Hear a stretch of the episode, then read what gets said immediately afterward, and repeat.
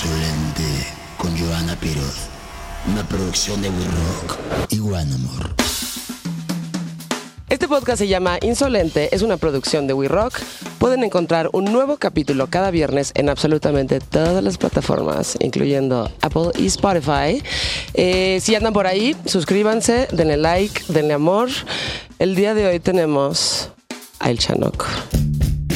Chanok es un artista y tatuador mexicano que comenzó a tatuar desde que tenía 18 años. En 1999 decidió irse a vivir a España donde vivió 20 años y donde se unió a la ola de artistas y músicos del punk español y donde desarrolló gran parte de su talento y carrera. Hoy vive en Ciudad de México y es un artista prolífico que además de tatuar a muchísimas personas, ha creado imágenes icónicas para bandas, marcas y líneas de ropa. Sus ilustraciones son hoy famosas en la comunidad de músicos y artistas mexicanos del momento.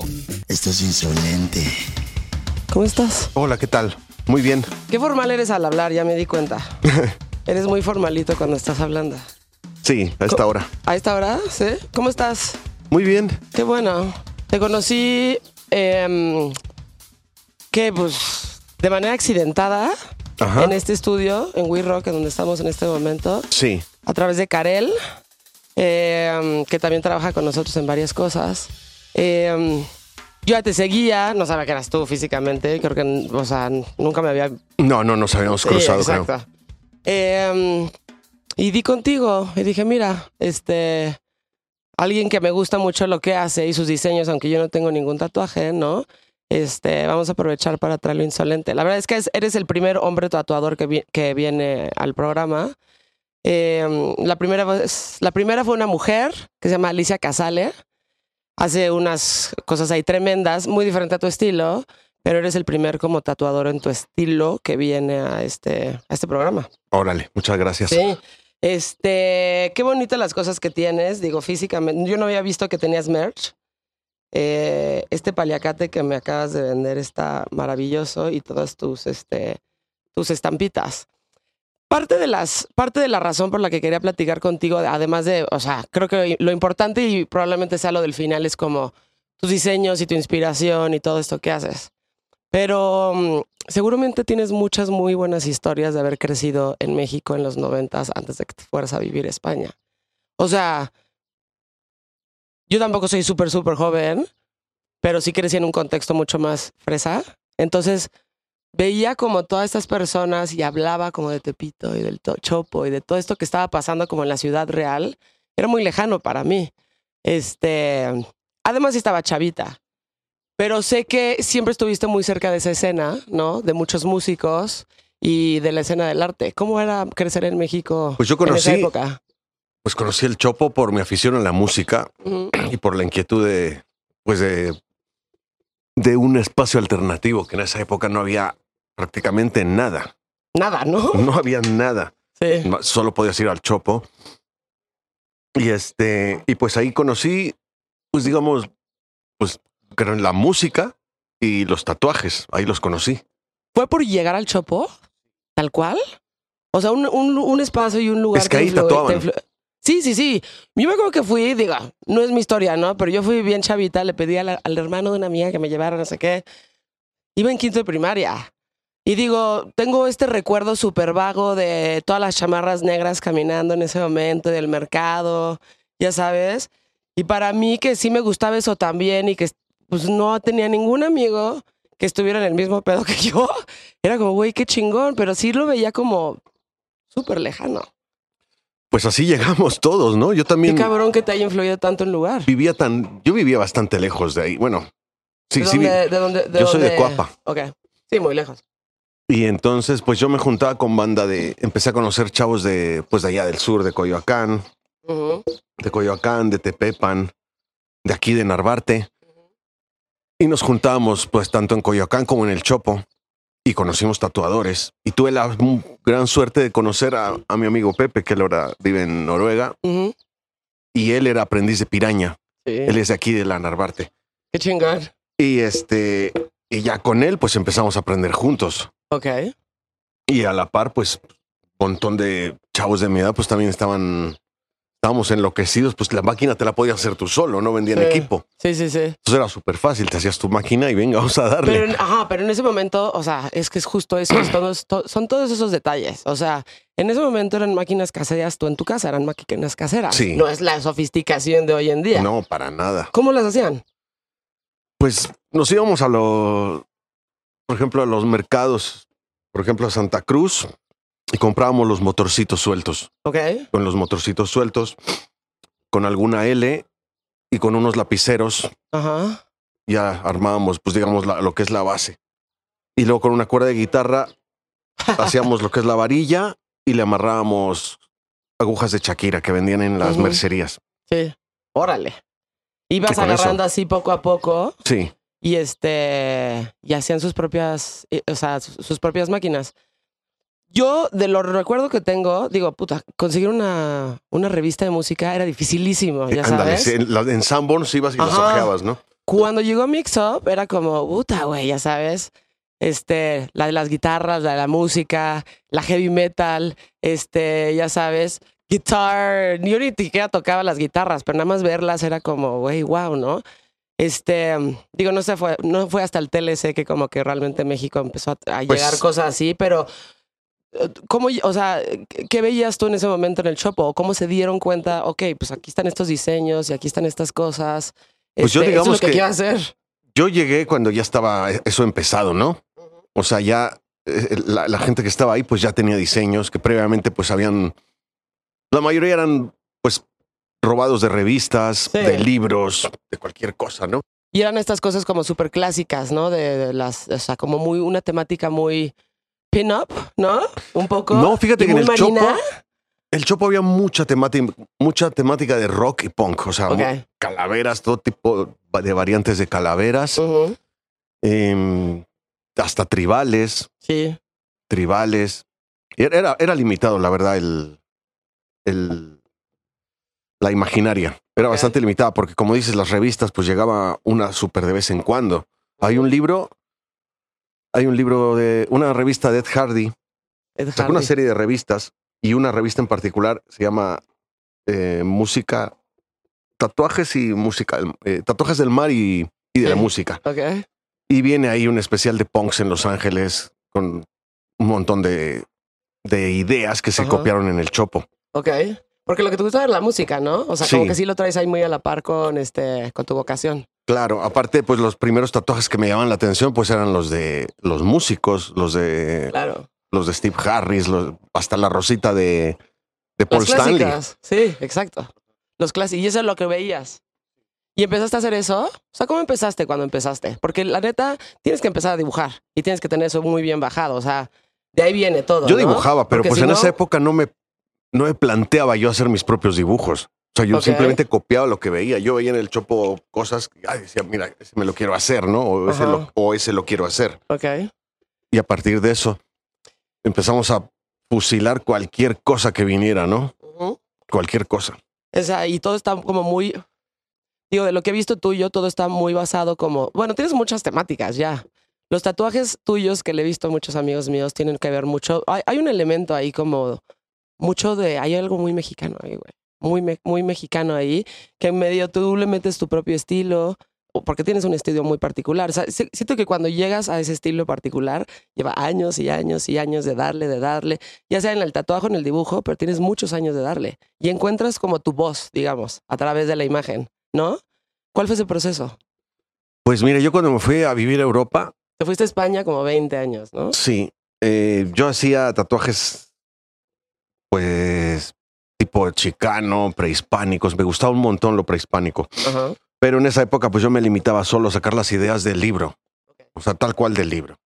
No, no le daba ningún tipo de toque más allá de alguna técnica, algún colorcito extra, ¿no? Y cuando me fui a vivir allá, me di cuenta que eso ahí ni vendía ni, ni, ni interesaba. ¿Ah, sí? Entonces me llamó la atención el, los tatuajes old school. Empecé a hacerlos allá. Empecé a aprender a meter el color porque ya, la verdad que cuando llegué allá me di cuenta que no sabía poner colores. Ajá. Y este, y empecé a, me- a mezclar un poco lo que me gustaba de aquí con lo que estaba aprendiendo allá. Y también pues para darle una, veía que sí por un lado vendía lo mexicano allá, ¿no? O sea, yo al Claro. ser mexicano, pues me gustaban y que eh, les gustaba y quería que les hiciera yo algo mexicano. Ok. ¿Por qué Y te fuiste a vivir a España? Por eso, o sea, como tener una escena de arte más grande. ¿Por qué? Mm, pues me invitaron, fui y estaba, de allá. huevos, claro. En esa época estaba increíble porque no había casi estudios de tatuajes, había una cantidad de conciertos y de festivales. Sí. Aparte, las personas que me invitaron se dedicaban a la música, entonces tenía yo acceso a, a un chingo de bares, de conciertos, festivales, clientes, todo. O sea, llegué, la, la verdad entré por la puerta grande Ok. y pues dije, no, de aquí soy. Y desde entonces te empezaste a conectar y le empezaste a dar. ¿Cuál fue tu proceso, por ejemplo, en el dibujo? Mm, el dibujo pues fue, pues yo desde chavito dibujaba. Y luego cuando me empecé a dedicar a esto, pues empiezas a, a copiar cosas que te gustan, ¿no? Porque no puedes inventar algo que no, no sabes cómo es. Empiezas no, no, copiando. claro, sí. Empiezas copiando, usando referencias, referencias, referencias. Y vas mezclando todo lo que te gusta. Ok. Vas- Este. Tu primer tatuaje. O sea, ya lo tenías bien bajado. Dijiste. Es que te lo pregunto porque yo no dibujo ni madres, güey. O sea, como que lo tengo en mi cabeza, pero la verdad es que en mis manos, o soy muy torpe con las manos. Digo, está mal decirlo o no, porque luego te limitas, autolimitas, ¿no? Este. Supongo que la primera vez que tatúas a alguien, güey, debe ser una cosa de muchísimo valor, como de, ok, ahí va, güey. Ya sabes, voy a intentarlo por primera vez, güey. A ver qué pasa. Bueno, no, ¿No? No tengo muchos recuerdos. Me acuerdo como lo vi, lo vi, la gente que lo hacía, los primeros que vi como lo hacían, lo hacían con mucha seguridad. Y Pues sí, tienes, es un elemento que debes de tener cuando vas Y- con tu tatuador, ¿no? claro, y yo desde que lo vi dije, no, pues eso yo lo puedo hacer. Eso yo lo puedo hacer. Y sí, obviamente, pues la primera vez y luego con esas máquinas que, pues tú eres el que las hace, tú, las, tú sabrás cómo va. Ujú, Pues a veces va y a veces no. Ok. Entonces a veces salía bien, a veces no. ¿Y no importaba si salía mal? No. pues, es- o sea, era, pa- aparte no era algo así como, uy, le estoy jodiendo la vida al cliente. No, pues lo hacíamos entre amigos. No era, esto era muy diferente ahora. Sí. No es como ahora que la gente se crea sus propios personajes, se pone sus propios nicknames y Ya sé. comp- se compran followers. Digamos que se, se construyen su propio personaje a medida, ¿no? Era, era una época muy diferente a esta. Muy, muy diferente. No, y en un SN Punk supongo que fue mucho más relajado como, güey, ponme esto. Bueno, ahora tú vas, ya sabes. O sea, Exactamente. no era como de, güey, me tiene que quedar Me lo tengo cabrón, que sí". pensar muy Ajá. bien. No, ¿Qué te vas a pensar? O sea, te lo haces y ya, ya está. Ok. ¿Cuál fue el primero tuyo que te hicieron a ti? que me hicieron, eh, pues uno que me hizo en el chopo, pero ya, ya me lo tapé. Ok. O sea, te dijiste, este sí lo vamos a cambiar, ¿no? Sí, sí, sí. Digo, parte de lo que me interesa mucho hablar contigo es como justo eso, como las, las escenas de... O sea, la las experiencias de las personas que sí estuvieron ahí cuando estaba pasando todo, ya sabes. ¿Y cómo fue en España? O sea, ¿cómo fue en España esta escena de música que no existía tanto en México en los noventas? Digo, tú te fuiste como medio a principios, ¿no? No, yo fui a finales de los ¿En noventas. qué? ¿99? Una cosa En así. 99, exactamente, sí. Yo también viví en en Madrid un año y me fui en el 99, fíjate. Sí. Este, recuerdo que era este, puta, güey, yo creo que fui a estudiar a la Complutense en Madrid, no hice ni madres, güey. O sea, era demasiada fiesta, marcha. le Sí, dicen, era ¿no? demasiado. sí. Era demasiada marcha y era este, pues a esa edad, güey, no mames, te vale madre, la- o sea, la escuela, este, hay demasiada, o sea, hay demasiada gente en la calle, hay demasiadas cosas que hacer, este, un ambiente bastante abierto a lo que estábamos acostumbrados en México. Sí, claro, ¿no? aquí que no. Sachueca, o sea, ya sabes, este, estos barrios que son diferentes, todo tipo de personas, todo tipo de fiesta. Creo que en México ni siquiera existe eso ahorita. No, no, para Una nada. escena de fiesta real, ¿no? No, no, aquí nunca ha existido eso ni. Pues aquí ya sabes, des- destapas una lata de cerveza en la calle y ya te Sí, vienen ya. tres patrullas, o sea, Sí. ridículo. Sí. Sí, o sea, este. mm, ¿Qué bandas conociste? ¿Qué gente, o sea, recuerdos que tengas como de, güey, pues llegué a España y esto fue lo que pasó y esta era la cena y los punks y, por ejemplo, la música que escuchabas cuando estabas allá? Pues me cambió un montón el gusto musical cuando yo fui para allá, conocí un chingo de música. Pero ya te había gustado el punk, ¿no? Sí, Desde aquí. sí, claro. Pero pues me habría un montón de cosas más. Pero, por ejemplo, sí recuerdo que cuando llegué allá estaba el, este Santi Cambuñas, que era el que hacía el Festimad. Él empezaba a llevar bandas mexicanas y empezaba a llevar pues lo que estaba de moda en esa época. Llevaba Llevaba molotov, Órale. al, al control machete, No a mames. plastilina. Sí. Y pues llegamos, digamos que yo llegué en ese, en ese boom, en ese boom, en ese paquete por allá. Sí, o sea, los noventas en México fue una época increíble para la música. Yo creo que en todo el mundo. ¿Sí? Sí. Sí, allá también estaba chidísimo. O sea, esos, No, sí, claro. esos festivales que había en esa época, ahorita ya, ya no, ya no hay. Los bares que había, ya tampoco ya no hay. Ha cambiado un montón. Sí. Sí, no, o sea, y viniendo, por ejemplo, de México, pues, o sea, no había absolutamente nada. Es más, creo que en los noventas en México había más propuesta de fiesta de la que hay en este momento. Y existían tantos chingones. Estaba como el, los psicodélicos del centro, ¿no? Estaban, este, el Pervert, de ¿te Lulú, acuerdas? El Lulú, la perla. ajá. Este, digo, igual había uno un poquito más fresa como tendencia Trainspotting, que era como el Jelly Belly, una cosa así. Este, había una escena de, fiesta importante en México y sí podías como agarrar como diferentes aspectos de, o sea, estaba como la, lo de los fresas, los de los medio punks de arquetos, este, puta, que existían discotecas, güey, ya sabes, ahorita es impensable, o sea, realmente Pero no hay... te dabas cuenta y eran bien poquitos lugares. Y tú que estuviste allá en los noventas, puta, Ujú. llegó a ser un, puta, era un chingo de bares. Eran calles y Es que calles sí. de bar, de bar, de bar. Discos, fiestas, puta, no. Yo por eso me quedé, la verdad me encantó. Sí. Y esto de que en España existe, que es riquísimo, los bares de tapas, que hay neta uno, o sea, hay tres por cuadra, ¿no? Y este, Están en extinción ahora, ¿eh? Ya son ¿Sí? todos. Y esto, o sea, es- y entre más cutre mejor, ¿no? De que vas y de que este, te dan tu, tu cañita y tus tapitas y no sé qué. Y sí, como que entre más cutre mejor estaba el lugar y demás. Y es como, ahí sí hay una sensación y una vibra así como súper, súper deliciosa Sí. de sí. Madrid. Sí, bueno, volviendo a lo de que me preguntabas de la música, Sí. pues mira, tuve oportunidad de conocer a, a David Cray, que es el un integrante de, una banda que se llama Los Coronas, y él tiene un bar mítico ahí que se llama La Vía Láctea. Sí. Y me junté un montón con él, bastante tiempo. Me invitó a un montón de sus conciertos, de, de sus bandas, tenía varias bandas. Y tengo muy buenos recuerdos de, de todo lo que viví con en torno a la Vía Láctea, la Sí. verdad, sí. Y sí, el, y el nightlife en, en España, que es como, es como una cultura en sí. O sea, sí, es, es- sí hay una cultura de, de salir de fiesta. Pues, Sí. ¿no? Sí. Y siguen habiendo estos santos gigantescos que son como los cuatro o cinco pisos que ya no me, realmente no me acuerdo de cómo se llamaban ni nada. Hay alguna vez vi a Nacho Cano, por ejemplo, de Mecano. Yo, güey, no Órale, pues no, yo ese ahí. tipo de lugares nunca los frecuenté, la ¿No? verdad. No, yo me la pasaba en Malasaña, en los bares de rock. Sí. Entonces era bien divertido porque cerraban la Vía Láctea y pues te ibas al otro, al no fan, al... Había un montón de antros de rock y de punk rock. Ahorita ya casi no hay nada de eso. Y te quedaste ahí 20 años porque dijiste, bueno, pues aquí estoy súper cómodo, estoy súper conectado. Sí. Ese era como el lugar donde tenías que estar en ese momento. Sí, la verdad que eso me ayudó un montón a, a desarrollar lo que hago ahora, la verdad, porque si yo me hubiera quedado a vivir aquí, no sé, no sé cómo, por dónde hubiera tirado, la verdad. Sí. Es triste, ¿no? México un poco que... O sea, que la escena propia mexicana igual no te permite como crecer si lo hubieras decidido hacer en este, o sea, en ese momento en México, ¿no? O sea, y el hecho de que te haya permitido como salir de país y este conocer otras cosas, digo, es, es importantísimo, es súper rico, pero sí en México estábamos muy limitados y creo que todavía estamos muy limitados en cuestiones como culturales, sobre todo, sobre todo si no es la cultura del mainstream, ¿no? O sea, si son cosas un poquito más underground, más chiquitas. Y todo también se ha ido degradando un poco. Hace, pues, güey, hace una semana fui al Chopo.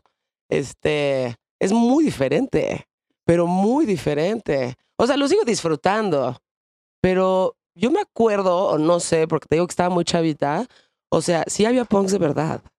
O sea, sí era como, este, y encontrabas unas cosas que no puedes encontrar en ningún otro lado y este, siento que ahorita está como lleno de parches y pins y este, dos, tres cositas que igual y pues están chidas, pero Pues es que en aquella época se sostenía en base, el- la base del chopo era el intercambio, ¿no? como el trueque en algún momento. Trueque y Sí. conseguir cosas raras, conseguir camisetas raras. O sea, es que ahorita no es mala onda, pero pues aquí tienes, aquí encuentras todo. Sí, sí, sí. Sí, si quieres algo nada más lo vas y lo pides y demás. Y era como parte de la, lo que, lo que estaba padre de ir al Chopo era justo como encontrar todas estas cosas que no podías encontrar en ningún lado. Pero ni, ni siquiera si te ibas de viaje a Estados Unidos o algo así, era como muy, muy raro encontrar todas estas cosas. Y era como que si ya las encontrabas, era no mames, güey, qué chingón que este, este, ya sabes, los parches de esta banda, la camiseta de esta banda, incluso discos. O sea, no encontrabas todo tipo de discos en las pocas tiendas de discos que existían en México, Sí. ¿no? En esa época estaba, era Aquarius, me acuerdo mucho de discos Aquarius, porque yo iba a comprar ahí boletos de conciertos. ¿Y qué más había? Aparte de Aquarius. No, pues te digo, o sea, este. Me acuerdo de los puestos de discos que había en el Chopo. Había, es que ya ni siquiera me acuerdo de los nombres, pero había dos o tres cosas ahí como de discos y demás. Pero realmente, este. Pues eran pocas, eran pocas. Y ya luego, como que llegó Mix Up y acaparó todo el mercado. Y eventualmente llegó Tower Records. Ah, que- pues sí. que, Pero al final este, íbamos todos también ahí luego a Ay, comprar algo. claro. No, pues como ahorita. O sea, ahorita también es de que hay diferentes tiendas de discos o de viniles en específico. Porque ahorita re- el formato vinil ya regresó por completo. Yo soy feliz porque los colecciono también. Y este. Existen las tienditas como de música negra. Entonces hay jazz, hay hip hop, ya sabes, hay soul, hay reggae. Y luego hay unas que son un poquito más eclécticas, como la Roma Records, que encuentras absolutamente de todo. Y hay, hay otras cosas ahí sí como que vas de digging y vas, este, son cosas muy diferentes. Y ahí, en esas encontrabas absolutamente todo. O sea, en el Tower Records yo me volvía loca también, ¿no? Este, encontrabas absolutamente todo. De hecho, las revistas de tatuajes empezaron a llegar ahí. Exacto. Exactamente. O sea, ahí es donde veías las revistas de tatuaje. Y además estaba como muy segmentado, ¿no? Había unas revistas de metal, unas revistas de guitarras nada más. Hay unas eh, revistas nada más como de para bateristas. Unas revistas que nada más son para tatuadores, tal cual, ¿no? Y entonces había muchísimas revistas, este, caras en el momento también, ¿no? Súper caras. Este, y estaba como, era como a lo que ibas tatuajes, música, batería, este, puta, y era una, una locura. ¿Qué escuchabas cuando estabas este, creciendo? O sea, antes de que te fueras, en México, ¿qué escuchabas? Aquí, pues antes de irme, estaba, escuchábamos a veces en el estudio todo el día hip hop. Ah, ¿sí? Sí. Todo el día escuchábamos CC, Snoop Dogg, Dr. Dre, todo el día. Ajá. Ah, y, y eso, este, está muy cagado porque ahora que pasó el Super Bowl, ¿no? Eh, que estaban todos ellos ahí, ¿no? Sí. Dr. Dre. eh, y luego está Snoop y van saliendo como, no sé si en orden de importancia, no, no, tampoco. De No, no estaturas. sé. Sí, de estaturas un poco. Iban saliendo y como que, digo, nosotros porque ya estamos un poquito más grandes, o por lo menos porque sí estuvimos ahí, ¿no? O sea, sí estábamos viendo lo que estaba pasando. Pero ver los comentarios de las personas como en redes sociales, digo, no que importe, pero ahí está, ¿no? Como el reflejo como de, de eso, como, ay, es el peor, este, ya sabes, show del, de, de, de, de la NFL que he visto en mi vida. ¿Por? ¿No? O sea, Sí, como bueno, que pues si eso. comprendes de dónde viene la importancia de Dr. Dre, ¿no? Sí, y sin siquiera hablar de los de atrás de él, ¿no? Pero la importancia de Dr. Dre y la importancia de Snoop Dogg. Eso te hace una idea de los Exacto. gustos de la gente que hay ahora. O sea, Sí, pero también, o sea, vi, por ejemplo, muchos comentaristas ya grandes, ¿no? Hablando de como dando sus inputs sobre el Super Bowl y la música, que es como hasta que llegó Eminem como a salvar el show. Como, no mames, ¿de qué estás hablando, güey? Dedícate a hablar de deportes y no estés diciendo nada más, porque si no, o sea, Dr. Dre es tan cabrón que pues estaba como dirigiendo a su orquesta, ya sabes. Estaba diciendo que iba esto y esto, porque él está ser sincero, yo no lo, no lo vi. Ah, ¿no? Solo vi memes y fotos, pero no, la verdad es que como no me llama la atención la NFL, Yo nada más, la verdad, nada más vi este el show. el medio tiempo. el medio tiempo, el show de medio tiempo, porque tenía que ver eso. Este, y creo que es un poquito una analogía de lo que está sucediendo hoy en día como, como con la música. Entonces, digo, nada más para contarte rápido, era como un escenario blanco en medio de todo. Sale Dr. Dre y de ahí van saliendo otros en diferentes como partes de este escenario que, o sea, estaba ahí, o sea, ahí nada más. La gente está como acostumbrada de que llega un león con Katy Perry arriba y entonces se mueven las cosas. O sea, como que muchas otras cosas para sustituir, ¿no? La falta de esencia y de soul que tienen esos artistas cuando los que realmente lo tienen son estos y no necesitas subirte en un pinche león, Claro. no necesitas llegar en un camión, güey, ya sabes, no necesitas todo esto cuando tienes un background de música sólido, güey. Entonces, eso fue, entonces siento que la gente que estaba opinando sobre el hip hop de esa época, que obviamente nos gustó a todos los pinches chavos rucos que estábamos ahí emocionadísimos, era como eso, como lo sintieron flojo porque no estaban todos estos elementos de adorno acompañando a artistas que no lo necesitan, Claro. ¿no? Esta gente lo que necesita es cantantes con autotune y con Sí. lo que tú dices, ¿no? Con eso hubieran sido felices. Entonces hip hop estabas este En esa época sí escuchaba mucho. Bueno, en verdad de todo, pero había días de hip hop todo el día. es que teníamos también era un- una época bien chingona el hip hop, ¿no? Teníamos una, una de cassette autorreversible, entonces a veces que el, el cassette se da vueltas cuatro veces pues, y nos daba igual. Sí, exacto. Y por ejemplo, ahorita lo, que hablabas sobre los, o sea, las personas de ahorita, digo, a ver, yo no, yo no tengo tatuajes. Me encanta vérselos a las personas. Me encanta ver los diseños y el arte que tienen. Yo no tengo ninguno porque siento que soy demasiado cambiante y no me quiero casar con absolutamente nada. O sea, como que lo que me podría gustar ahorita igual y no me gusta después. No sé. Y además como que no empecé en una edad en donde igual lo debía de hacer y ahorita ya como que... No, pues no Ya son no. para ti, no te tienes por qué poner. Exacto. No son para ti. Exactamente. Em, seguramente lo has de haber escuchado y seguramente te tocó como de puta, los tatuajes. O sea, era como súper de no, güey, no se van a tatuar. Es que, y este clásico que se escuchaba mucho en mi círculo social, que era como de, ¿cómo vas a conseguir trabajo si estás tatuado? Bueno, o sea, ha cambiado, ha cambiado un montón. Ahorita vas a cualquier muchísimo. lado y puta, cualquier persona trae tatuajes. El mismo, traen todos los mismos, pero todos traen tatuajes. Exactamente, exacto. Todos traen absolutamente lo mismo, pero están tatuados. Este, pero cómo cambió como esa idiosincrasia de las personas que en un momento, o sea, y además en muy poco tiempo, ¿eh? Siento, o sea, esto fue 90s, 2000 Pues siempre ha sido, para mí- a- lo que yo veo, para mí siempre ha sido orquestado por la tele, la neta. ¿Por qué? Pues en la época cuando yo estaba chavo que empezábamos, mi, mi amigo Chapulín tatuó a Alejandra Guzmán. Puta, o sea, fue un boom. ¿Ah, sí? O sea, todas las chavas de esa época querían. ¿Te acuerdas de qué le tatuó? No acuerdo. Pues creo que algo aquí arriba, el típico Tramp stamp. arriba de aquí de la. Sí, sí, No, sí. sí, En, la, esca- en la espalda baja. sí. De hecho, tú ves chavas con tatuajes ahí y ya te puedes hacer la idea qué edad tienen, Por supuesto, ¿no? pero por supuesto. Ya no te pueden mentir de la edad si ves una chava Y más si tiene como este, como, ya sabes, como Sí. que acapara toda la espalda baja. O si ves un tío con un brazalete indio, ya también sabes que es de esa generación. Entonces, Exacto. pero por ejemplo, ahí lo eso lo orquestó la tele. Siempre la puta tele. Luego después viene, pues no sé, yo me desconecté un poco de, de ese rollo de la tele. Pero luego vino David Beckham, Fernando Torres Ajá. con sus tatuajes y todos querían tener los tatuajes de Fernando Torres o de David Beckham. ¿no? Se normalizó, digamos, ¿no? Eh, ah, Y antes era como, güey, ¿cómo te vas a tatuar? Es que cómo te vas a este poner algo que es de por vida o, o el eso, el cómo vas a conseguir chamba. O Mira, sea, a yo eso en- es como ilógico. En esa "Wow, época güey". en Madrid trabajaba en, en el mero centro, en la calle Montera. Ay, claro, Montera sea- era al lado de mi calle. Mira, Es donde se paraban a las prostitutas. ándale, en, el, en. Red Light District ahí. Exactamente. La- el, ta- el tatuaje de Fernando Torres, no sé, lo, lo hicimos no sé cuántas veces, güey. O sea, era así ya a destajo. Ok. Y todo porque era el futbolista que salía en la tele, ¿no? Claro. Después, las alitas de Beckham.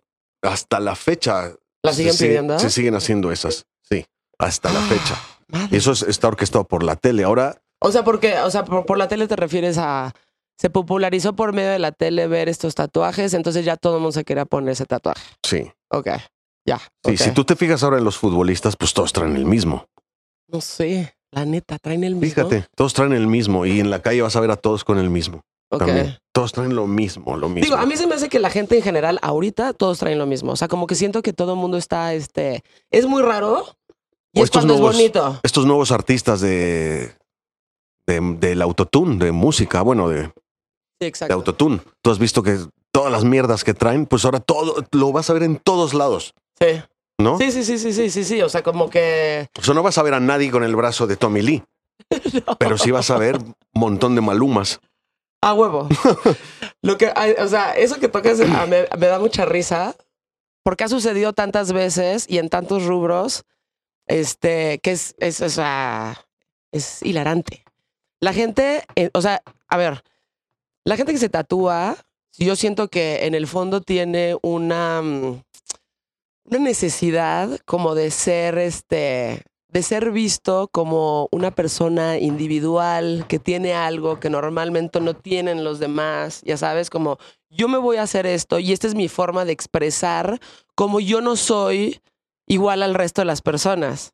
Y eso lo piensan todas las chavitas que van a Coachella con sus pinches mini shorts y su corona. Y entonces ves a todas vestidas igual y dices, güey, ¿dónde está tu individualidad? O sea, cuando repites esto que estás viendo, como dices tú en la tele, güey, ¿dónde está tu decisión? O sea, ¿dónde está tu propio estilo? ¿Dónde está tu persona? Porque por más auténtico que quieras parecer, te terminas pareciendo a todos los demás. No, y a una vez que puta, te das cuenta de que en cualquier lugar donde viajes, lo que si leíste la, la entrevista esa que te mandé, Sí, lo que sí te dije ahí, a cualquier lugar que viajes vas a ver los mismos. O sea, está Sí. todo, es todo igual, todo igual. O sea, ¿Cuáles creerías que son los más populares, por ejemplo? O sea, ¿Del ¿cuál momento? es el que más? No, o sea, pues no sé. O sea, en general. ahorita Porque pues hay está- momentos, ¿no? O sea, en los 90 ¿te acuerdas de cuando tatuaban los Looney Tunes? Sí. No mames. O sea, cualquier persona que traiga un Taz ahorita es no el Taz, mames. o sea, el güey. Taz de también De lo- salió de la el- tele. Ajá, el de Tasmania es como, güey, no. O ahí te va. El símbolo de Superman, güey. El de Bon Jovi, sí. El de Bon Jovi. Sí, puta, pero me parecía más divertido copiarle a Bon Jovi que a Maluma. Ah, no, verdad. pues sí. Pero este, eso. ¿Cuál es el que más has visto? No, eso es, va por épocas. Va por épocas. Mira, cuando estábamos, cuando teníamos la tienda en Coyoacán, ahí era, era como una época solar. O sea, puta madre, era soles, un Puta, chingo güey. de Y los tribales, las pulseras. Y las pulseras tribales y los soles. O sea, era un sin parar de eso, güey. Ok. Y lunas, los lunas. Y Era- después, eh, éramos más este, místicos en los noventas, ¿no? sí, luego, los 2000 ya fue el rollo del restaurante chino. O sea, un chingo de letras chinas, un chingo. que luego no sabían ni qué significaban No. y se las ponían. Sí, Porque se veía cool. Sí. Y ahí ves un güey, justo como dices, con una letra china y dices, güey, tú estabas ya grande en los 90. Y vienen así por oleadas, ¿no? Ahorita esta época está bien chistosa porque vienen, están los leones, los búhos. Es muy animalista ahora la. ah, sí, la- es muy animalista. Porque yo recuerdo en los 90 era eso, era como, éramos un poco más místicos y escuchabas tipo los caifanes y escuchabas como esos güeyes y entonces querías estar como, según tú, en contacto con la naturaleza, ¿no? Entonces por eso había un chingo de yin yangs, había un chingo de soles y de como de, de- de lunas, este, y cosas así que todos tenían exactamente los mismos, güey, ¿no? Sí. Em, no sé si ahorita estamos como en una época mucho más, no, yo no sé, me parecen banales todos los que se hacen como esos genéricos, ¿no? Pero ahora la temática cambió. Entonces ahora son frases, ¿no? Frases que te Y ponen a la veces muy largas. Muy largas. veces muy largas. Frases de, frases de personas o de cosas que te importan o de autores que según tú lees. Este, ya sabes, este. um, y luego pendejaditas. O sea, me dan mucha risa también. Digo, cada quien. No es, o sea, sí es crítica y no, pero No, la verdad El- que está muy chistoso ahorita. Bueno, no solo un tatuaje, todo, ¿no? Todo es bien absurdo. sí, todo es bien Pero pues absurdo. eso es, es, es solo eso, pues es un reflejo de la sociedad, ¿no? De cómo todo es ya absurdo. O sea, ya no mames, ya llegamos a un punto, ya te tocamos fondo, yo creo. ¿Tú crees? Yo creo que Bueno, todavía como nos falta parece. un poco Sí, más. ¿verdad? Y además también creo que como humanos tendemos a, a pensar que en nuestra muy el- el corta existencia en este lugar este, es relevante, como que, güey, Sí, nunca va a ser nada. Existe un nombre de ese síndrome, o sea, y les pasa a todas las generaciones. Los psicólogos lo dicen que las personas que están en este momento, tiempo, espacio en el que estamos tú y yo, todos van a decir, güey, antes se hacían mejores coches, güey. Antes se hacían mejores películas. Antes se hacía mejor música. Antes se hacía esto y esto. Y como que tendemos a pensar que el momento en donde vivimos nunca va a ser tan bueno como los tiempos. Sí, yo creo que eso, eso va a ser siempre, ¿no? Sí. Pero no, no podemos negar que está muy bizarro todo, ¿no? Ahora mismo. Sí, sí, sí, sí. Y estas cosas que te digo, como que de los tatuajes de las personas un poco más fresas, que ahora es como, bueno, uno así sí me hago. Y Pero eso es gente que, porque es gente que en verdad no quiere un tatuaje. Exacto.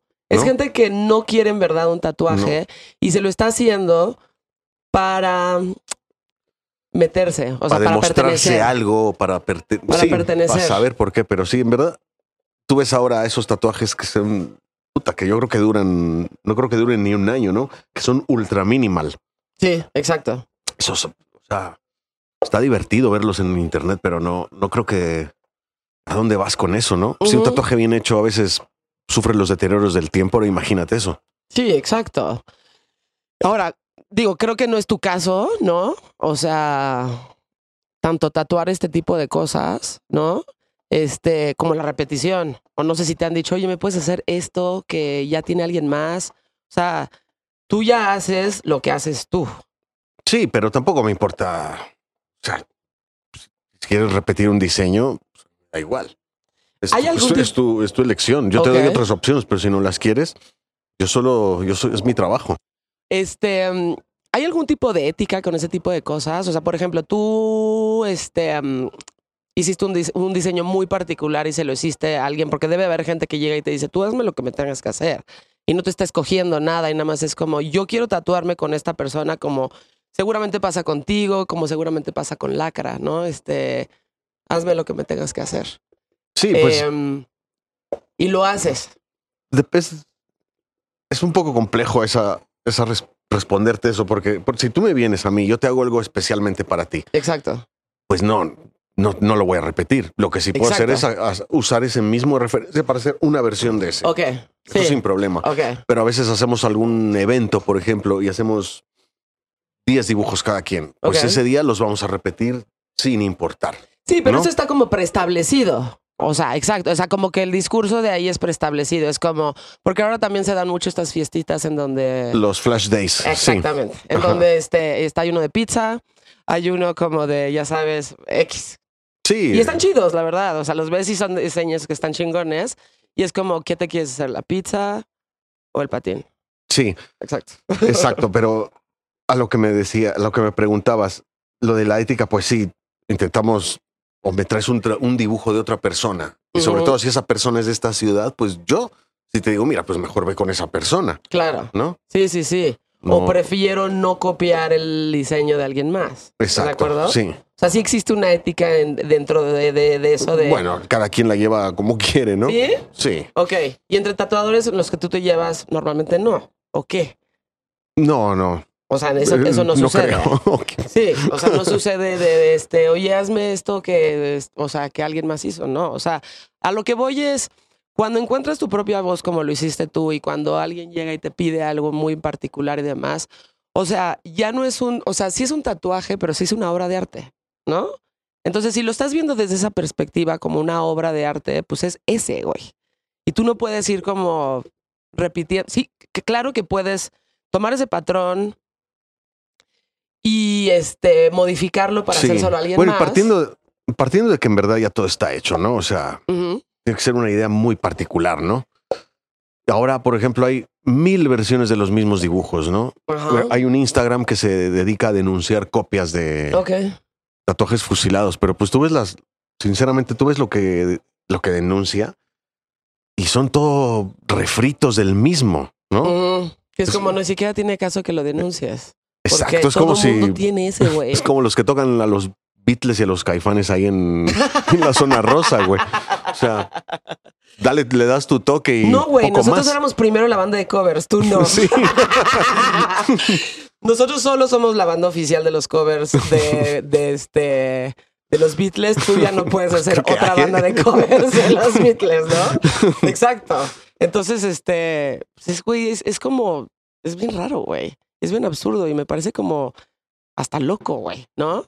Pero a lo que voy es eso, o sea, puedes, si tú tienes un estilo muy, este, muy particular, a lo que voy es, sí puedes hacer como algo que sea muy en tu estilo, pero no exactamente el mismo. Sí, Exacto. Claro, ¿no? sí.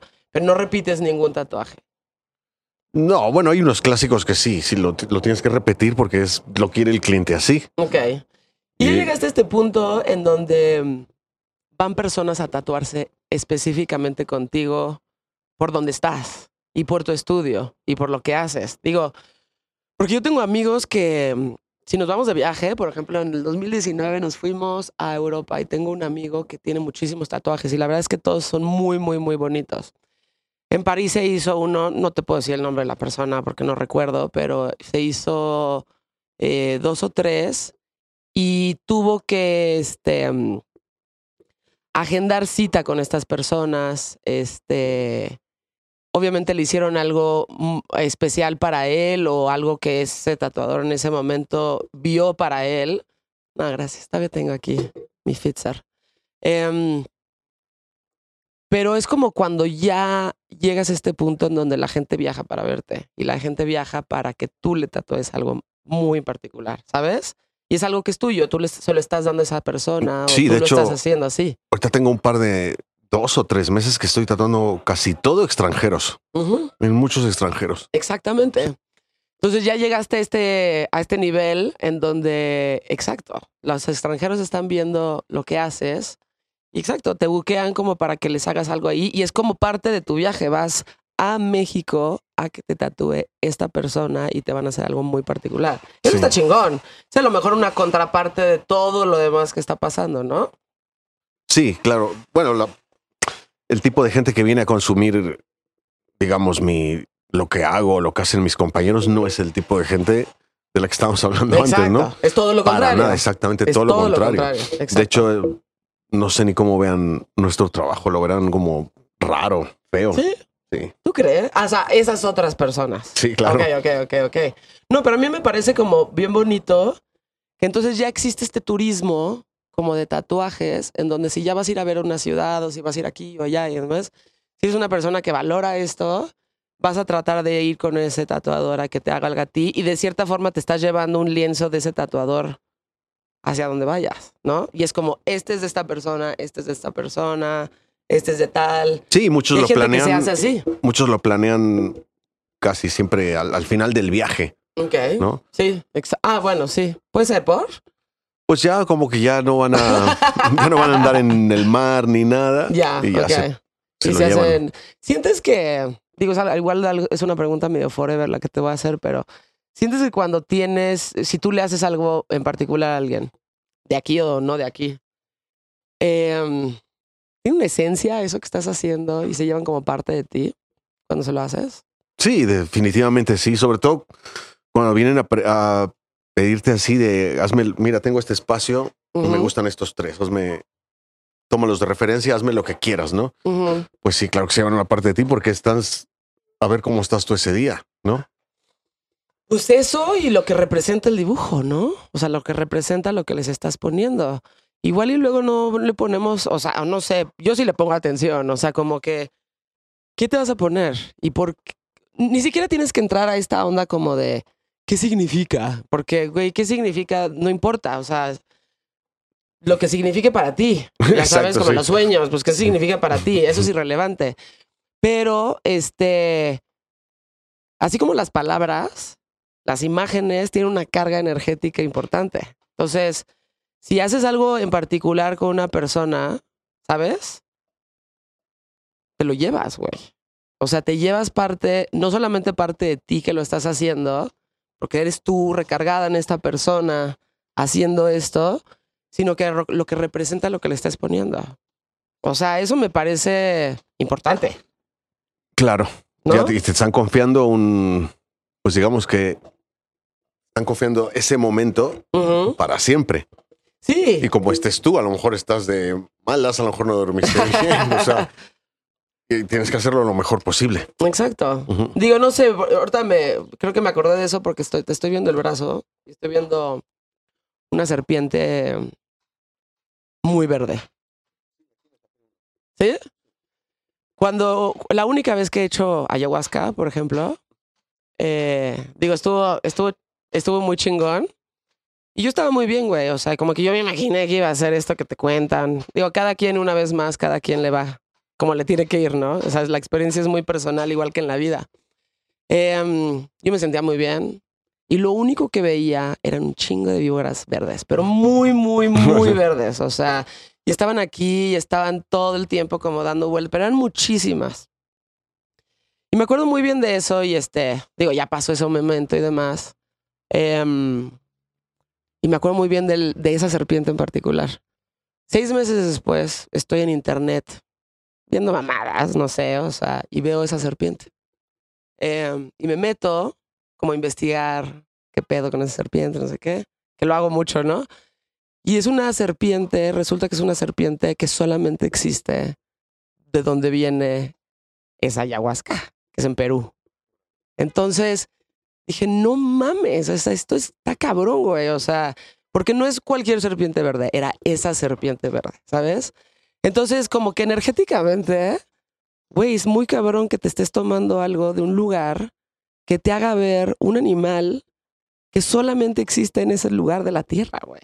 Entonces es eso, como, digo, igual la gente no lo piensa tanto y no sé, no sé si lo pienses tú, pero ¿qué significa cada cosa que te estás poniendo? Ya sabes, o sea, el significado de tiempos atrás, güey, del subconsciente colectivo, de, de, ya sabes, o sea, todas estas cosas, que estas imágenes traen una carga energética ahí importante que igual a ti nada más te gustan porque son serpientes y te identificas con la serpiente, lo que sea, pero yo creo que sí tienen o deben de tener una carga energética importante las imágenes que te estás poniendo. Y no sé si te afecte personalmente, ¿no? Si te la pones o no, pero debe haber algo ahí, ¿no? ¿No sientes? No s- o sea, ¿no te parece? O el significado de los pájaros. Yo creo que, pues lo, lo dijiste hace rato, cada quien le da el significado que quiere, ¿no? Y pues me ha tocado luego ver gente que no ha sido en mi caso con mis trabajos, sí con compañeros de, de que se han hecho tatuajes perfectamente bien hechos y, luego se han arrepentido, que no se identifican y Ah, sí. no sé, cosas así, pues, cosas que yo no se escapan a mi comprensión, la verdad. Pero ¿De qué depende eso? O sea, ¿de qué crees que dependa el, el güey que te hagas una cosa y que, o sea, a ver, yo siento que si ya vas a hacerte algo así, o te lo tapas o no llores. O sea, pues ¿ya yo creo que hay gente que no se los debe de hacer. Exacto. Sinceramente, debería de ir antes a, a encontrarse a sí mismo en otro. a un diván o al desierto, no sé. O sea, yo ya no me identifico con esto, entonces, este, ya no lo quiero. Ajá. Pues entonces, como que si no estabas seguro de eso en un principio, pues igual y no te lo hagas, ¿no? ¿No crees? Sí, pues si no estás bien contigo mismo, no tomes una decisión. Pero igual estabas bien contigo mismo en ese momento y creíste que era una buena idea. No sé, o sea, pero yo creo que parte del riesgo, si ya te lo vas a hacer, es como asumir eso y decir, bueno, pues ahí está, güey.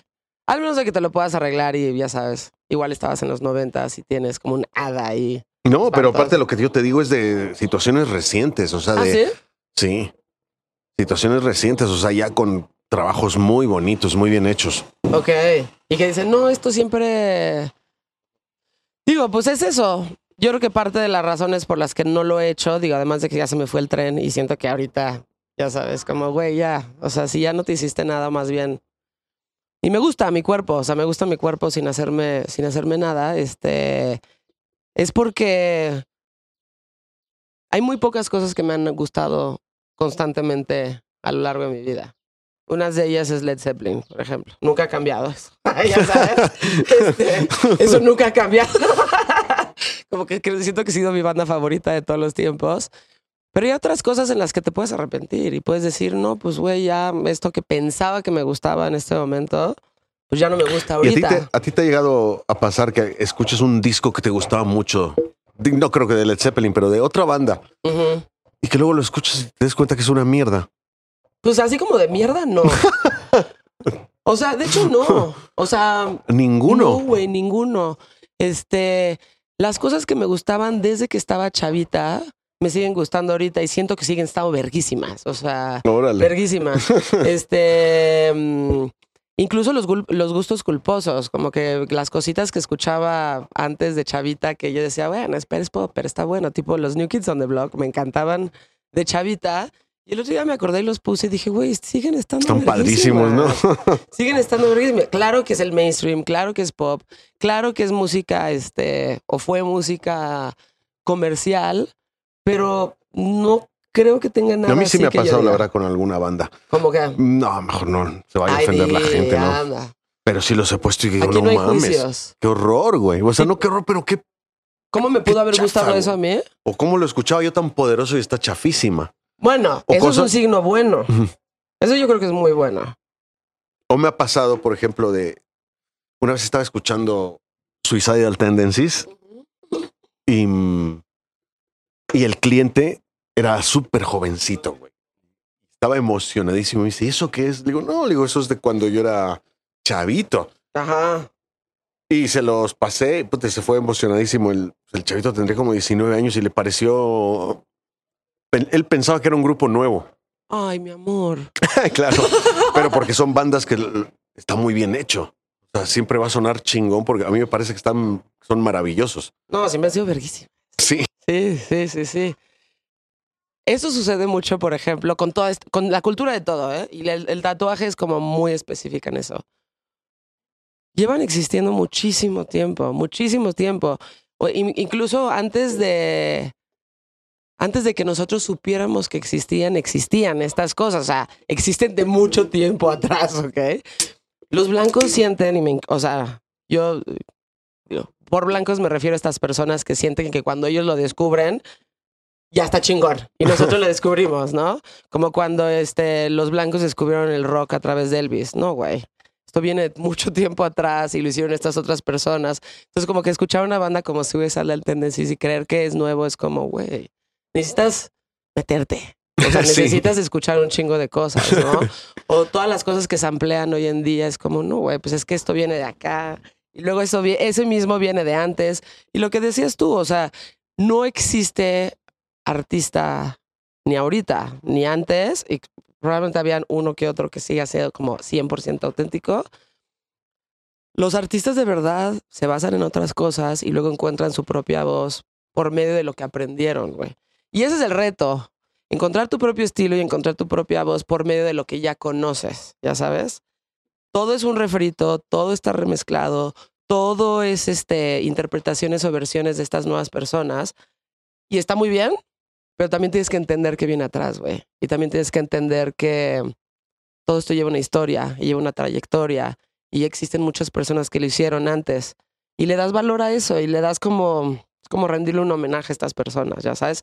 Si quieres aprender, si no, pues también puedes asumir Sí. que acaba de pasar esta banda y ya, ¿no? Pero es bonito eso cuando lo entiendes, ¿no? Y cuando lo estudias y cuando dices, ah, pues qué chingón, güey, esto viene de Taz y tal y tal. Y eso aplica mucho para los, este, los tatuajes. Justo las personas que estábamos hablando hace rato, como que los blancos decidieron, ah, no, entonces ahora sí están chingones. Vamos a empezarnos a tatuar. claro, ahí aplica, por ejemplo, lo de la cerradez musical, ¿no? Cuando alguien escucha solo un género. Ok. Y generalmente cuando son artistas, se hacen también como que hacen siempre lo mismo, ¿no? Se enfocan en algo Ajá. Muy focus, ¿me entiendes?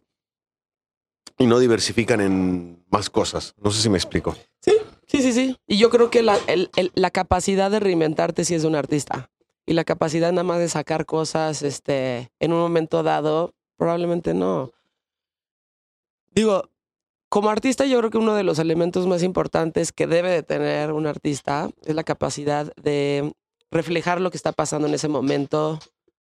O sea, si alguien ve un tatuaje tuyo o una foto de un tatuaje tuyo en 50 años, que sepan interpretar cómo era tu vida y cómo era la cultura en, en el momento en el que tú estabas ahí. ¿Sí me entiendes?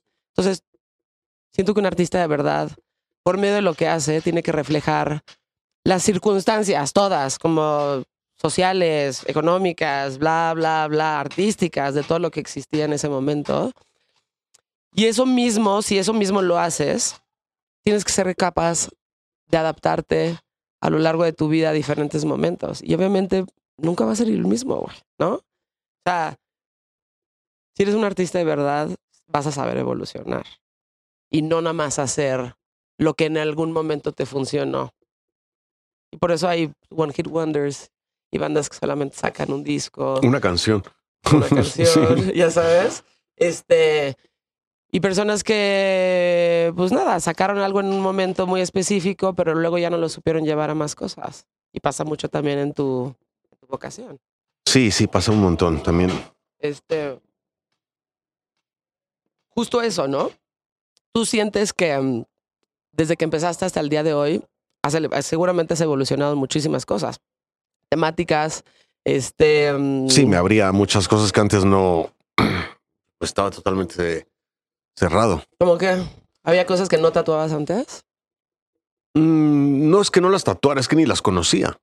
No, no, no veía eso, no, no me había abierto esas referencias, ¿no? Ok. De igual, que la, igual que la música, había géneros que ni, ni caso. Ok. Y de repente lo conocí y me enamoré. Ok. ¿Qué has escuchado a lo largo de tu vida que sigues escuchando en este momento? Punk, ¿Qué dices? Hasta la fecha, sí. Esto me, sí, me encanta. ¿Alguna vez le entraste al happy punk? Fíjate que cuando, cuando salió, yo allá en Cuapa, ¿O por punk? ¿A qué te refieres por punk? O sea, Allá en- sí. sí, sí.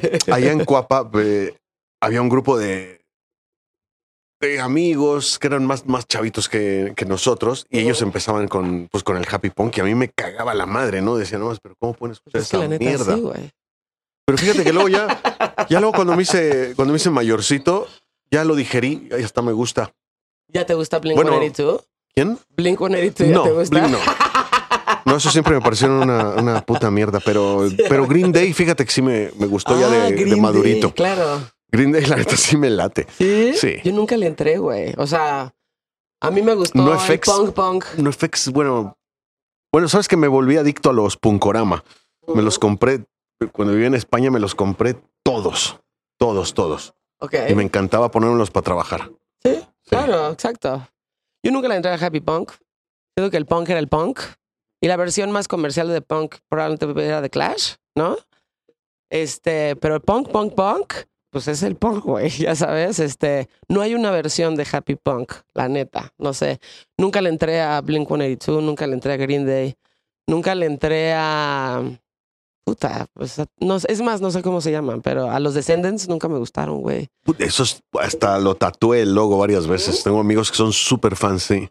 Yo nunca le agarré mucho. Yo nunca les agarré la onda a los Descendants, la neta. Sí, yo tampoco. No. Y como que toda esta temática que siento que, digo, esa es mi perspectiva, pero una temática como muy este adolescente, como muy este, ay, le estoy pasando muy mal ahorita, ya sabes. Es que ahorita le estoy pasando muy mal y este, y cuando tenías como referencia bandas como Black Flag, ya sabes, o Fear, este, ya- o Minor Threat, era como, güey, ¿qué estás haciendo, güey? ¿Qué está pasando? Muy respetable, ¿eh? ¿Qué está Pero, pasando? ¿qué está pasando, güey? ¿En qué momento se volvió este esto, no? Y es, es justo eso lo que pasa, o sea, como que van, van progresando las cosas y se van comercializando un poco, ¿no? Y se van haciendo como más digeribles para ciertos públicos. Y cuando llegan a esos ciertos públicos y cuando ya haces como punk, que los blancos también pueden escuchar, y no se van a quejar, entonces es como, ay, güey, descubrimos el punk. no, güey, no descubriste el punk. O sea, ya existía. Bueno, y ese tipo de bandas, yo es que ni siquiera me lo pienso que sean punk, ¿no? O sea, te digo, yo Sí, pongo exacto. unas de Green Day que me laten, pero ni lo veo como punk. O sea, es rock ñoño y me late, ¿no? Sí. Sin más. Pues sí. Es, es como que mejor rock definición ñoño. decir ño- rock ñoño. Es rock ñoño y me late, no me, no me avergüenza. Entonces el punk es algo que has est- estado escuchando toda tu vida. sí. ¿Y cosa- qué cosas nuevas has estado escuchando que dices, Bueno, "Órale, no me nuevas, es- esperaba eso? No me esperaba que me gustara No esto. es, es nuevo, pues yo creo que están casi todos muertos, pero, pero descubrí ahí en España el Northern Soul. Puta, y me encantó. Y hasta la fecha me encanta. Ya cuando llegó, tenía muy pocos discos en- en- ahí en Madrid, me los grababan. Este, y era difícil. Algún recopilatorio me compré, pero ya con la llegada de Spotify y de YouTube, puta, ya me hice yo mis listas de Es pelos. divertido, ¿no? Ajá. Es muy divertido hacerte tus propias listas. Sí. Y pimpearlas y luego compartirlas y demás. Hay gente que Sí. no las comparte, ¿sabes? Sí, no entiendo por qué les ponen el candadito como si fuera algo, Sí. no sé. Pues No, justo en los tengo 90 públicas. sucedía mucho eso. Yo me acuerdo mucho en la radio que era como nosotros descubrimos esta banda y este como que no te compartían la música, güey. Era como de ¿por qué no? O sea, Pero ah, Nosotros ¿te lo pusimos a primero. muy, muy early noventas? Porque yo pues, recuerdo No, no sé. el punk español, yo lo conocí antes de llegar al Chopo. Yo lo conocí en el radio. Me, si no, si no me equivoco, fue se llamaba el Imer. Sí. ¿Estéreo que sigue Joven era? Es que Limer tiene varias estaciones. Era Dentro de ellas Joven, está ¿no? Reactor, ¿no? No, en Estéreo Joven había un, Estéreo pro- Joven. había un programa, creo era ahí. Y en Rock 101 también había uno, un Cuando programa. Rock 101 era Rock 101, sí, ¿no? se llamaba El Chiringuito. Sí. que yo nunca sup- no supe que era un chiringuito hasta que me fui a, a España. Y en el chiringuito te ponían pues un chingo de bandas que todavía no llegaba el, la oleada del rock en tu idioma. Pues ahí te ponían a. Radio Futura, Parálisis Permanente. Puta, parálisis permanente. soy ilegales. súper fan, güey. De parálisis permanente. Lo sigo escuchando también. Es de las bandas que llego escuchando así sin parar. Mira, güey. Radio Futura, por ejemplo, me puta, me encantan, güey. Lo escucho ahora y me sigue pareciendo increíble, la verdad. Casi no hay viniles de parálisis permanente. ¿No? Estoy en busca y no hay. No, no hay. No hay. Hay, hay buenas bandas nuevas españolas. Este. Hay una que es mucho más bluesera. No sé si te gusta el blues.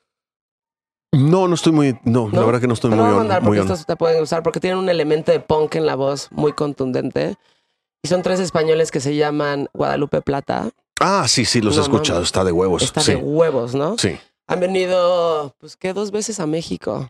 De hecho, yo los conocí chiquitos. allá, los, los vi una vez allá en España, pero eh, yo pensaba que eran de. En mi desconexión, yo pensaba que eran de aquí, No, eran de allá. son sí. de Vigo, me parece. Eh, son cabrón, sí, sí, sí. Sí, está padrísimo, está sí. increíble lo que hacen ellos. Y digo, siento que en España salen, igual no hay esta oleada de músicos como hay en Estados Unidos, ¿no? Pero lo que sale es muy cabrón. O No, sea, hay muy en buena España. música en España. Hay muy, muy buena, Muy buena música, en. España. Hay muy buen punk en España. Este, y de las cosas nuevas, o sea, cosas muy recientes que hayas escuchado, dices, "Ah, esto sí me gusta. de España. No, Puta. no, en general. Nuevo no, creo que no escucho, no escucho nada nuevo. O sea, tus, tus, este, tus playlists en Spotify son punk, No, de Northern Soul, de reggae. ¿ok? Si pones, este, si estás llegando a tu casa, ¿hay algo que has escuchado como consistentemente a lo largo de tu vida, como de, no sé, como de, híjole, esto lo llevo escuchando mucho tiempo y hay un disco que siempre, siempre, siempre pongo en mi casa? ¿Algo así? Un disco que siempre ponga. Mm. No, es que hay varios que los abandono y luego de repente lo pongo entero. ¿Sí? Por ejemplo, de Radio Futura o de Nacha Pop. Ujú, cuando me los pongo Ok. enteros. Mira, conocí estos que se llaman Night Beats. No sé si sean nuevos, me encantaron. Ok. No sé si tú los conoces. No los conozco. ¿No? Night Beat. Night Beats.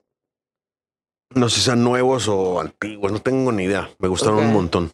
Se ve psicodélico. Psicodelicón, ¿no? Luego te lo mando. Sí, exacto. Y además debes de tener ahí unas playlists este, interesantes. Podríamos cambiar algunas cosas. Claro que sí. ¿Tú sí También me gusta tu un- música? Sí, claro. me gusta un chingo este también la música de los noventas. ¿Cómo El que? del puta, New Order. Bauhaus, ¿Eres Peter más de Joy Murphy. Division o de New. Order? Es una pregunta bien pendeja, pero igual si te dice la gente como... Pues antes era de Joy Division, pero ahora soy de New Order. Ah, ¿sí? eh? Sí. Sí, güey, ya sé. O sea, y creo que la mayoría de la gente va por este New Order. No, y de Este, hecho cada, cada vez me gustan más, creo. ¿Sí? Sí. New Order es muy cabrón. Aunque yo creo que le entré Me mucho. tatué le el entro- nombre de una canción de ellos. Ah, sí. New Order es muy, muy, muy cabrón. Y justo supieron evolucionar después del suicidio de Ian Curtis. Sí, pero al máximo, ¿no? Qué evolución más chida. Hicieron, exacto. Yo creo que cuando eres un artista, justo haces eso con dignidad. O sea, envejeces con dignidad. Ya No sabes. como Metallica. No como Metallica. sí, güey, yo soy súper fan de Metallica, pero me quedo en el disco negro. Y el disco negro ya era esta, par- esta, esta inflexión. Me parece ridículo a mí el de- disco negro, ¿Sí? la neta, sí, güey. Pues es que yo todavía le entré algunas en ese, no como álbum, pero pues obviamente el Injustice for All, el Kill Em All, pues debe ser, ese y el Ride the Lightning son mis favoritos, ¿no? Y te digo, pues ya además de Chavita llegó el negro y dije, ok, y ya todo lo que pasó después fue como, no, güey, ya no. Si los vas a ver, los vas a ver por el Master of Puppets y todo esto, ¿no? Este, no por lo que pasó mucho tiempo después. Pero, pues, güey, siento que también esas bandas como Metallica, pues ya creo que pueden hacer lo que quieran. Nadie se les va a cuestionar. Sí, ya que pongan el autotune directamente, ¿no? Sí, pero este. mm, sí, no envejecieron con dignidad, güey. La verdad. No, Pero es súper. O sea, creo que de las cosas más difíciles que puedes hacer como persona y como artista, pero como artista te está viendo todo el mundo. Personalmente es como. Ya, güey, dejen de invitar a ese güey a la fiesta. ya sabes.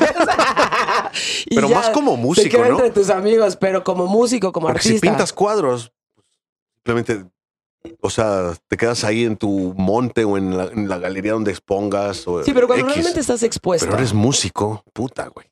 Bueno, pero hay músicos que nadie pela tampoco, güey. Pero sí, sí tienes un, sí, sí. Pero si sí tienes un micrófono, si sí te están viendo, ¿sabes?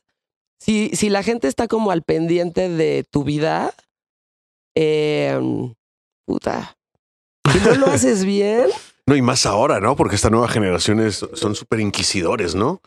pues yo creo que siempre lo habían sido o siempre lo han sido, pero ahorita nos enteramos más por las redes sociales, ¿no? Entonces ahora es como que, güey, pones cualquier cosa y te están tirando un chingo Todo de mierda. ofende, güey. todo ofende, todo el mundo ofende y todo el mundo se siente ofendido. Sí.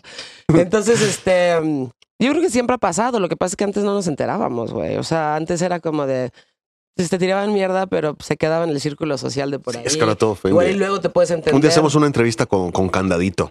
Exacto. Esto no lo puedes, esto no lo puedes escuchar y mis rolas no te las voy a prestar porque yo las descubrí, solo yo soy especial, ¿no? O sea, ese tipo de cosas. Pero sí, o sea, creo que envejecer con dignidad debe de ser de las cosas más difíciles que puede hacer un artista que está expuesto, ¿no? Sí, una vez, hace rato que dijiste que, te- que tu banda favorita era Led Zeppelin. A mí me, a mí me gustan un montón. Y tengo recuerdos cuando era chavito que, que había cerca de la, yo vivía muy cerca de la prepa 5. Ujú. Y en esa época, pues los grafitis que ponían los chavos de aquella época, pues eran, ponían nombres de grupos. A huevo. Y había unos de Led Zeppelin que puta, me encantaban, güey. Que habían puesto un volcán y la- Sí, sí, sí. el logo ahí medio mal hecho. Estaba padrísimo. Y hace poco vi que una de las peores reuniones del rock había sido, había sido Led Zeppelin. Una de las peores reuniones del la, está en la YouTube. peor reunión del rock. Ahí está en YouTube y sí, sí, la neta, sí le sale bien fea la canción. No habrán ensayado. Eh, pues no sé cuál viste, la verdad. Pero pues no, Led Zeppelin es Led Zeppelin. Creo No, que sí, un eventualmente hicieron una reunión Y con el hijo de John sus portadas, o sea, todo Sí. está padrísimo. Todo está cabrón. Sí. Em, y eso, por ejemplo, también es importante. O sea, yo siento que cuando estás realmente hablando desde tu voz y cuando lo que haces ere- es auténtico, se vuelve algo atemporal. Claro que encontrarlo es lo más difícil que puedes hacer. Eso y envejecer con dignidad. Pero cuando lo encuentras, si realmente es algo auténtico y si realmente viene de ti, se, se convierte en algo atemporal, ¿sabes? Si no has encontrado eso y estás constantemente copiando, copiando, copiando, o estás buscando la aprobación del resto de la gente, como diciendo, oye, güey, si te gusta, si te gusta esto, ¿tú crees que por aquí esté bien? O sea, Iggy Pop no pensó que iba a pensar la gente la primera vez que se lanzó de un escenario, nada más se aventó, güey, ¿no? O sea, no dijo, güey, los voy a lastimar o qué van a pensar. No, yo creo que o él, sea, o sea, no, él nunca pensó convertirse en un. tal vez sí, tal vez no, probablemente no, pero sí me entiendes, o sea, como que fue un instinto muy, este, muy auténtico. Y lo hizo y luego se convirtió en algo que todo mundo hacía, el stage diving. Em, pero cuando creas cosas desde un lugar de muchísima autenticidad, se convierten en cosas atemporales. Y cuando haces cosas atemporales no hay forma de que no envejezcas con dignidad. O sea, las cosas que vas a ver de artistas que ya pasaron, eh, digamos como la imagen gráfica, ¿no? Pasan los años y pasan los años y pasan los años y lo sigues viendo y siguen siendo cabrones. Es más, muchas veces te encuentras cosas que no habías visto de estos artistas que dices, guay, güey, wow. No había visto que esto existía o no había visto que estaban hablando de esto o no había entendido que esto hicieron como, ya sabes. Entonces, como que la gente que lo hace muy bien de verdad, al contrario, siento que el tiempo los premia. Y es una cosa así como de, órale, güey, ¿en qué estabas pensando cuando hiciste eso? Mira, yo una vez, yo en los 90 había aquí en el Palacio de los Deportes Iron Maiden. Y pues fue un show, la verdad, súper modesto, así. Y aparte yo tenía mis, mis cassettes con, mis videocassettes con los conciertos de, de ellos, ¿no? Con el Sí. Power Slave, así que veías unos escenarios increíbles. Y aquí no trajeron nada, estuvo bastante erizo, la verdad. ¿Sí? Pero en el 2019, 2019 los vi en Madrid con un tour que traían con unas, con el Lady este, con unas momias aztecas. O sea, no mames, o No sea, mames, sí, porque además hicieron o toda sea, una temática, bueno, todo cambiado, ajá, exacto. no, no, no, todo era el escenario prehispánico Wow. con un avión que se supone que es el, sabes que, bueno, que Bruce Dickinson es piloto. Es el piloto de su propia del Sí. Air Force One. Entonces empieza con que se, se estrellan en, se estrellan en la Force selva One. y empieza todo el show y sale el, Eddie Azteca este y las pirámides, no, increíble. Güey, o qué sea, cabrón eso. puta, y ver eso ya tan, tan grande, o sea, ¿Te sigues emocionando? sí, y verlo, puta. Sí, aparte fue con un compa de mi edad que, que me invitó hasta adelante. No, no, es que emoción, güey. Qué chingón, Es cuando ¿no? te das cuenta y dices, no, es que esto, esto no es un. Ellos no son un, para mí no son un género. Son, Es. Iron Maiden. Es Iron punto. Maiden, exacto. No es No, y cuando está respaldado de todo lo de, o sea, como que toda la imagen que traen, este, puta, son, Sí. este, no, todo el show. son shows cabrones, Es un no es show una increíble. exacto, Un ¿no? show increíble. Este, Aparte que, pues, siguen tocando de, de huevos. Sí. Como las 25 veces que se ha despedido Roger Waters con The Wall, ¿no? Es de, güey, si ya te vas a ir o, o no tanto, porque llevas haciendo este concierto un chingo de veces. Pero digo, la primera vez que a mí me tocó verlo fue como, güey, lloré. Claramente lloré, ¿no? O sea, como la pared, este... Y todas estas cosas que traía, que parte se abre, entonces él está hablando por teléfono y es este... Güey, es una, es una ópera, güey. Está cabroncísimo. O sea, eso del Air Force, o sea, de, de Iron Maiden y todo esto que hacen es como de, güey, sí es un género en particular y a mí me sigue pareciendo muy cabrón que, que sigan vigentes. O sea, que haya muchísima gente que lo sigue escuchando y que, este, ahí están. No, y cada, cada disco vuelven a disfrazar al muñeco de. de- de- ¿no? Y, Sí, y sí, funciona. No, es que está de huevos. Qué neta. cabrón de ser tener tu pinche propio avión y que esté Eddie pintado ahí, ¿no? Güey, ya llego y está Bruce así manejando el avión. Y Sí. no mames, nadie hace eso, güey. No, nadie, nadie. hace eso. Creo que, no, digo, no sé, la única banda justo que tenía su avión era Led Zeppelin. Y hay fotos como de dentro del avión que se llamaba el Starship. Que no mames, está cabroncísimo. O sea, yo hubiera querido estar en ese pinche avión. Eran salas con tapetes persas. Y no me quiero imaginar todo lo que pasaba allá arriba. Seguramente estaba chingoncísimo. ¿Cómo ves la escena del... De ahora que ya estás de, de regreso y después de tanto tiempo de estar en España, ¿cómo ves la escena en México de lo que haces? No, cabroncísima. ¿Sí? Hay un chingo de gente haciendo cosas muy padres, la verdad. Artistas que tú digas, wey, wow. Hay un montón. ¿Sí? sí. Ok. Por mencionar algunos. Pues mira, por ejemplo, hay muchos que los he descubierto porque se han venido a tatuar conmigo. Por ejemplo, una, una chavita que se llama Elda Ujú.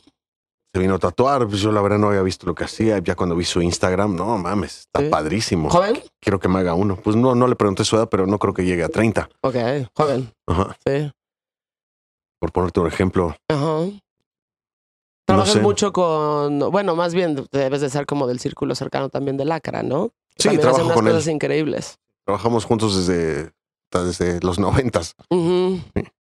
Este, y hombres emergentes de la escena mexicana, que digas, órale, este está cabrón. Hombres. Hombres. Hombres. Ah, no sé, hay un montón. ¿Sí? Un montón, sí. No sé cómo quién mencionarte. Como, pues, por ejemplo, antes de irme a España, estaban aprendiendo ahí en el estudio donde yo. Ah, no, no, perdón. Estuve viviendo acá en el 2010 y conocí a, a Juan, a Juan Homeless y a Juana Torrante. Eran dos aprendices que tenía ahí mi cuate Pablo. Y, por ejemplo, ahora ellos tatúan súper chingón. Ok. Han pasado ya 10 años, ya están grandecitos, pero pues, tatúan bien chido. O sea, México ya es como un lugar en donde se podría decir que es como una de las capitales en donde vienes a tatuarte. Sí, a a cualquier lugar donde vayas de México vas a encontrar quien te haga algo bien hecho. Ok. O sea, te puedes ir a Jalapa, Hermosillo, a Tijuana, Monterrey, a Mérida, Todo a México. Oaxaca, a donde Oaxaca quieras. mucho también, ¿no? A donde quieras va- vas a encontrar a alguien que te haga algo bien hecho. A donde quieras que vayas. Y hay muchísimos artistas. Bueno, México siempre ha tenido como muchos artistas en muchísimas cosas que siempre han valido mucho. Y ahora es muy fácil comprarte el equipo, aprender, la verdad. La información está ahí. Si alguien quiere aprender, por ejemplo, digo, obviamente todo esto como igual que lo hiciste tú, ¿no? Como viendo, viendo, Viendo. per- perteneciendo a esa escena, haciéndote amigos de estas personas, este, compartiendo, haciendo comunidad. Este, ¿es la misma forma en la que lo hacen en este momento? No, no creo, ahora es bien diferente. Pues ahora también hay tutoriales en YouTube, o Ah. sea, es todo muy diferente. Ok. Pero claro, si quieres aprender, vas a aprender. Sí. Que seas o parezcas auténtico a los ojos de alguien, pues eso ya quién sabe. Ok. Pero pues sí, para aprender está puesto. Ahora, sí, bueno, sí, totalmente. O sea, ahorita sí en YouTube, en cualquier lugar, como que puedes aprender a hacer cualquier cosa. Tú puedes- La manera sí. correcta sería como que si realmente quieres hacer esto, te acerques con las personas a las que admiras. ¿Cuál Pues sería? depende cuál sea tu gol, ¿no? Porque Ujú. si tu gol es solo crearte tu propio personaje, pues ¿Qué habla? Eso hablabas en un, en un momento como de estas personas que se crean sus propios personajes. sí. ¿Quiénes son pues- estas personas? pues, no, te lo, no te lo puedo o explicar. bueno, no puedes decir ni Es como siquiera lo que, el día que te conocí, tú mencionaste algo bien importante, que es cu- que me- recuerdas lo que me dijiste, que nos cagábamos de risa. Pues dan tantas cosas que De, eran que... de la gente que se pone su propio mote. Ah, sí, sí, sí. Ahí, ahí, ahí, esa es la base. Ya, ya, ya te entendí. Ahí Las la personas que se ponen su propio apodo. Pones ya una, un propio nombre así místico, rarito. Sí, te cacho perfecto. Los apodos se los tienen que poner sus amigos o las personas que están a su alrededor. Tú no te puedes poner tu propio apodo. No, pues ahora De se los entrada. ponen todos, güey. Sí, pero, pues, güey, no, pero los apodos bien puestos te los pone la banda porque te conoce y porque sabe que eso es una parte de tu personalidad. Si tú sientes necesidad de ponerte tu propio apodo, probablemente la estés cagando, ¿no? Sí, me acordé de ahí que eh, el vocalista de Panda, que no nos llevamos nada bien, eh, la última vez que fue a la estación de radio donde trabajaba, traía una hoja de prensa que decía José Madero, el alquimista de la música. Wow, yo, no- fí- y yo dije, ah, cabrón, no mames, güey. O sea, wow, no mames, no sabía que eres el alquimista de la música, ya sabes. Como, güey, qué huevos de ponerte eso. pues yo cuando vivía allá, vi que vi que acá le gustaba mucho a la, bueno, a, la gente, ¿no? Le gustaba ese grupo, ¿no? Y una vez me, dije, bueno, vamos a ver qué toca, ¿no? Me puse yo, Happy punk, pero culero. no, no mames, no aguanté. No, no, no, no aguanté ni media canción, o sea, que, No, es que no da para oírse. no, no, qué horror, pero bueno, Eso. pero hay para todo, hay público para todo, ¿no? sí. Que le vaya bien. Espero que le siga este- yendo muy bien. Exacto, que les vaya muy bien y hay público para todo y pues chido. Este, pero sí entiendo perfecto como estas personas que se ponen sus nombres, autoponen sus nombres súper místicos y como que se generan esta imagen que no está respaldada por talento. O sea, te- o sea, se dan, se dotan de superpoderes que no, pues, que no tienen, ¿no? Como este, este que acabas de nombrar. Puta, o sea, se, se eligió todos los poderes. Que uno decía, Ah, no, "Uy, o sea, ver, todos, puta De madre". todas las cosas que te puedes llamar, O sea, o tú de le- todos los slogans que puedes tener, tú decidiste ponerte el alquimista de la música, pues me parece que tienes unos pinches Puta. huevos de oro. El Gandalf del rock o cómo? O sea, no mames, güey. Sí, o sea, no, oye, y no quieres una torta de pavo, te la puedo hacer ahorita también. güey. Massinger se hubiera puesto, güey. Sí, sí, sí, sí, sí, exacto. Como de, güey, ¿qué, qué, qué te pasa, güey? ¿Qué te está pasando? Nadie ha tenido tantos huevos como tú. O sea, Pero ole por él, como dicen allá, ole, ole tus huevos por ti. pero una vez más, el arte habla por sí mismo. Entonces, este, pues, vamos a ver cómo lo trata el tiempo. ¿no? vamos a ver si realmente. Bueno, a lo mejor en el 2040 habrá- está ahí en la NFL en el medio tiempo. Puede ser. Y ese sí va a ser el peor halftime show de toda la historia. no el que acaban de ver, sino el de ese güey. Shanok, muchísimas gracias por. No, hombre, este, gracias a ustedes. Por venir. Digo, normalmente no planeamos, yo no planeo tanto estas pláticas, como que tengo dos, tres cosas de las que quiero hablar, pero pues realmente como que sigue su propio curso. Mejor, mejor. Eh, No sé si realmente hablamos de las cosas a las que la gente le interesaría saber de ti como tatuador, pero estuvo chingón. Bueno, a la gente que lo escucha, yo creo que le gusta la manera en que sigues las pláticas, ¿no? Pues Porque puede ser. es así. Digo, se intenta como hablar de las personas y lo que hacen eh, sin también este ser tan obvio, ¿no? Como de, güey, esto y esto y esto. Es como cuando las bandas van a sus entrevistas no de sus discos. Exacto, como de, ¿y cuál fue el proceso para que llegaras en la inspiración de este álbum? Entonces, este, sí, no es todo lo contrario eso. Pero muchísimas No, gracias hombre, gracias a ustedes. por este y venir y saber que pues también eres vecino, ¿no? Sí. Estamos aquí cerquita. Eso es. Muchísimas gracias. Este podcast se llama Insolente. Pueden encontrar un capítulo cada viernes.